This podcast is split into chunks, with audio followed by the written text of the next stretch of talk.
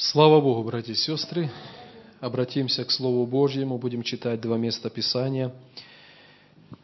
Давайте откроем книгу «Песни песней», четвертая глава, 16 стих. «Поднимись, ветер с севера, и принесись с юга, повей на сад мой, и польются ароматы его. Пусть придет возлюбленный мой в сад свой, и вкушает сладкие плоды его. И еще, это вторая глава, стих 15. «Ловите нам лисиц, лисенят, которые портят виноградники, а виноградники наши в цвете». И еще одно место Писания, книга Притчи, 18 глава, 21 стих. «Смерть и жизнь во власти языка, и любящие его вкусят от плодов его». Притчи 18.21. Первое место Писания, которое мы прочитали, говорит о том, что ароматы сада польются тогда, когда ветер и северный, и южный подует на этот сад. Дорогие братья и сестры, я хочу сказать, что это прообраз церкви, это прообраз духовной жизни каждого из нас – многих из нас не было бы на путях Божьих, не было бы в Церкви Божьей, если бы с какой-то периодичностью этот северный холодный ветер не дул нам в нашу жизнь, в нашу судьбу. Но благодаря тому, что в нашей жизни что-то случается, и для нас, как для людей, живущих во плоти, это больно, это плохо, это трудно – но только благодаря таким моментам в нашей жизни мы по-особому познаем Бога, мы особому познаем, насколько Он велик в своей милости, и благодаря таким вот переживаниям наше сердце ближе становится к Богу, оно привязывается к Богу. И Писание говорит, что поднимись ветер с севера – и принеси с юга, приходят времена отрады, приходят времена какого-то, знаете, такого безмятежного состояния, когда все вокруг хорошо, но и северный, и южный ветер нашей жизни нужен для того, чтобы наша жизнь, наш духовный сад мог распространить аромат Божьей славы. И церковь говорит, пусть придет возлюбленный, то есть Господь, в сад свой и вкушает сладкие плоды Его. В нашей жизни могут быть явлены сладкие плоды для Бога тогда, когда ветер северный и ветер южный время от времени, чередуясь, они дуют на наш сад. Я еще раз говорю сегодня об этом, чтобы, когда в нашу жизнь приходят трудности, сколько верующих людей надломилось, сколько верующих людей разочаровалось, потому что они не поняли, зачем, для чего этот северный ветер пришел в их жизнь. И они воззвали к Богу. Результат не пришел мгновенно, и где-то в сердце они подумали, что Бог не слышит, Бог не видит, Бог оставил, но это не так, это неправда. Это северный ветер, который необходим для того, чтобы время от времени нас останавливать и приближать к Богу. Наблюдая за своей жизнью, и, наверное, особо ярко я это видел, когда служил в армии, очень часто дул северный ветер. Ну, не буквально, да, а вот духовно очень часто дул северный ветер. Когда все и все против тебя. И, признаться, я тоже не до конца понимал, зачем это, для чего.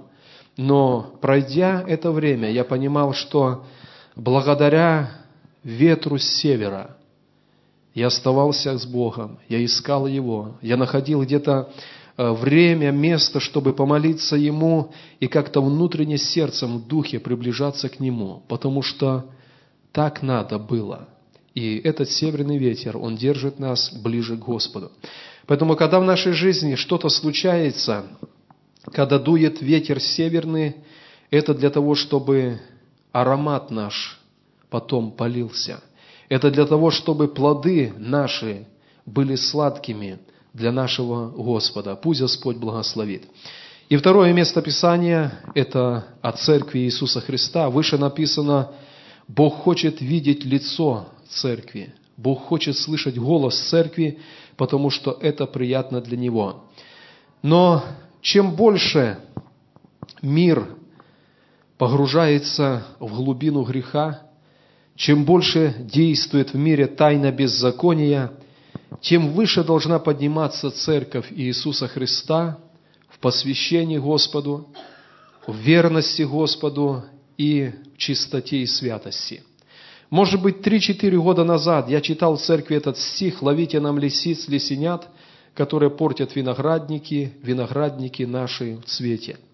Сегодня еще раз я хочу поговорить о лисенятах, или, другими словами, о так называемых небольших, незаметных грехах, которые могут годами жить в нашем сердце, и мы не придаем этому значения, а эти лисенята однажды производят глубокое разрушение нашей духовной жизни, потому что они были мы их не выловили, и они поражают нас духовно. Когда мы в церкви, мы редко говорим, или, может быть, редко есть нужда в церкви каяться в таких глубоких, видимых грехах, как пьянство, блуд, э, какая-то другая нечистота, наркотики, обман, воровство. Мы понимаем, когда мы в церкви, то мы не делаем этих вещей. Но когда мы в церкви, то более какие-то незаметные поступки, дела, они все-таки могут нас по причине нашего характера, по причине нашего где-то, может быть, недопонимания, они могут нас сопровождать. И Писание говорит, что есть лисицы, это такие видные вещи, а есть лисенята, которые менее видны, но они портят виноградник Божий. И можно сказать так, придет время нам предстать перед Богом – и наш виноградник должен принести плод, а плода не окажется, потому что в нашем винограднике, в нашем сердце жили лисенята, которые испортили этот виноградник Божий, и он не принес плода. И я хочу прежде всего остановиться на таких пороках, которые относятся к нашим устам. Мы прочитали это местописание, где сказано, что жизнь и смерть во власти языка и что ты любишь устами, говорить доброе, благословенное, или быть быть ложное, неправильное, от того и насытишься. И прежде всего есть такой порог наших уст, как неполная правда. Мы говорим о каком-то факте, который с кем-то совершился, может быть, который мы видели, но когда мы говорим, то говорим неполную правду – Людей постоянно сопровождает такой порог, как преувеличить или преуменьшить, в зависимости от своей выгоды. И мы говорим, а в глазах Божьих это неправда. И Писание говорит, жизнь и смерть, они во власти твоего языка. И это то лисеня, которое может жить с человеком. Он всегда так делал до уверования. Пришел в церковь и где-то еще так по накатанной продолжает это делать. Господь говорит, что наши уста, они должны быть очищены. И когда мы говорим, написано, говорит ли кто? Говори как слова Божьи. То есть слова, в которых содержится полная правда. Очень часто в церкви могут быть такие пороки, как осуждение и клевета. Мы развиваем сюжет о ком-то, что-то виденное, слышанное – и мы попадаем в осуждение, мы клевещем.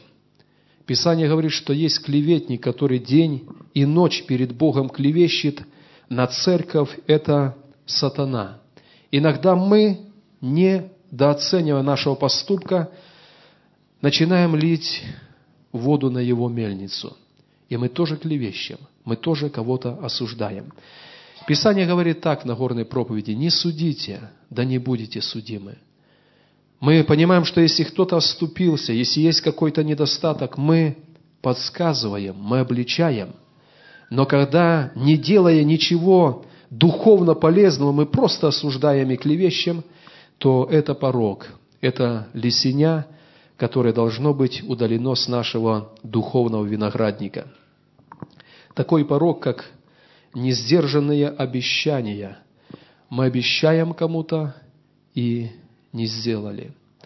И Писание тоже говорит, что это грех, и наш виноградник должен быть очищен от этого.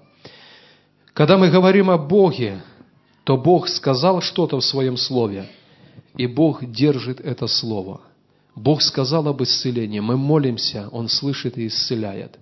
Когда мы еще о чем-то просим у Бога, Бог благословляет, потому что Он сказал в Слове, и написано, Он не изменяется в Своем Слове. И верующий человек, церковь, она тоже должна быть человеком Слова или людьми Слова. Мы сказали, и мы это Слово держим. Очень часто в сердце верующих людей может быть такой порог, как гнев, какая-то вспышка гнева. Несколько минут, и все нормально, все хорошо, но из года в год этот гнев есть.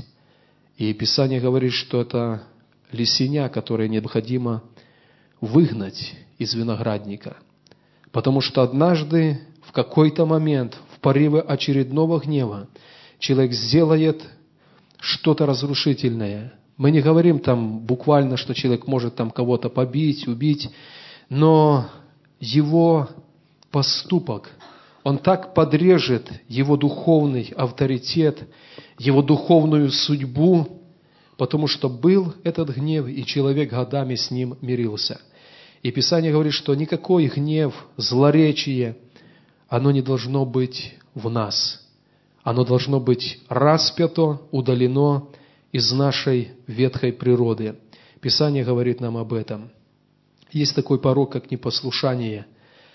Дети бывают непослушны родителям.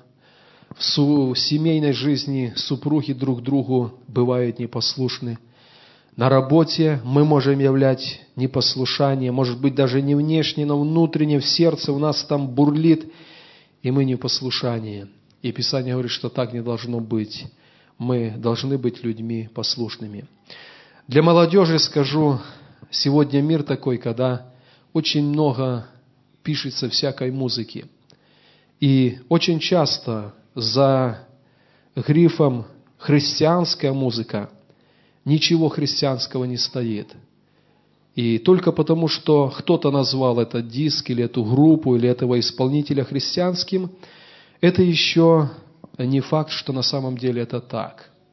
И какой-то такое мерило, знаете, внутреннее, мерило в сердце, мерило духа нашего перед Богом, оно должно нам определять, что на самом деле рождено от Божьего Духа – и рожденное в музыке от Духа Божьего мы можем слушать. Оно будет нас назидать. А нерожденное от Духа Божьего, оно однажды нас разрушит. Человек, который слушает сомнительную музыку, однажды станет на тропинку того, чтобы слушать безбожную музыку, музыку, которая ведет разрушение, она просто похожая. И время от времени, шаг за шагом человек может уклониться в это. Пусть Бог нас в этом хранит.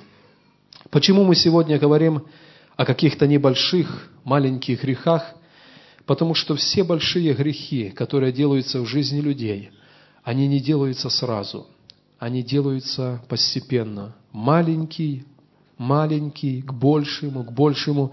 И однажды знающий Бога человек оказывается в глубоком падении. В его винограднике были лисенята, и он не посчитал нужным очистить свой виноградник. Маленькие кораллы в море образуют огромные скалы, и о них разбиваются корабли. Сами по себе ничто, но вот образуясь одно к одному, одно к одному, и огромная скала, представляющая опасность для кораблей. Грех маленький опасен еще по нескольким причинам. Маленький грех убивает чувствительность нашего духа. Я приведу такой пример, когда я был маленький, мы жили недалеко от леса, и когда наступало теплое время, мы бегали босиком, и каждый раз, вот когда э, в мае земля прогрелась, снимаем обувь и бегаем босиком. И вот когда забегаем в лес, иголки, шишки, и так, знаете, сильно колется. но это потому, что за зиму как бы кожа стала нежная, а проходит какое-то время, кожа там, знаете, грубеет, и совершенно свободно мы бегали по шишкам, по иголкам, и для, для ног безразлично. То есть кожа ног огрубела. Писание о чем говорит? Оно говорит о том, что иногда наше сердце приходит период, когда оно становится грубым. То есть вот когда мы покаялись, пришли к Богу, оно у нас, можно сказать, такое чуткое к греху. Но когда маленький грех один за другим присутствует в нашей жизни, то Писание говорит, что сердце их огрубело. Они не слышат, они не видят и делают грех. Поэтому маленький грех лишает чувствительности наш дух, и нам уже кажется, что мы не делаем грех, только потому, что он в нашей жизни был маленьким. Пусть Господь благословит, чтобы мы не становились на эту тропинку, и если мы замечаем, что в нашей духовной жизни есть эти лисенята, то Писание призывает их выдворить из нашего виноградника. Маленький грех он крадет драгоценное время, которое могло бы быть и должно было бы быть посвящено для служения нашему Господу. Маленький грех, он всегда будет оправдан нами. Всегда в сердце придет мысль, а что тут такого, что особенного? Многие люди в церкви живут точно так, и я живу тоже так. И когда мы оправдываем маленький грех, придет время, когда, не спрашивая нас, большой грех, грех к падению, приходит в нашу жизнь. Поэтому Писание говорит, ловите и лисиц, ловите лисенят, потому что они портят виноградник, а он в цвете, и он должен принести этот сладкий плод для возлюбленного. Пусть Господь благословит нас, чтобы мы наблюдали за нашим виноградником. И я еще повторюсь с мысли, с которой начал – когда в нашу жизнь приходит ветер северный, мы не думали, что это что-то странное, но мы понимали, пришло время нам приблизиться к нашему Господу. Пришло время нам взыскать Его еще раз по-новому. Пусть Господь благословит. Давайте поднимемся. Мы сейчас помолимся. Бог знает нас. Бог знает наш сердечный виноградник.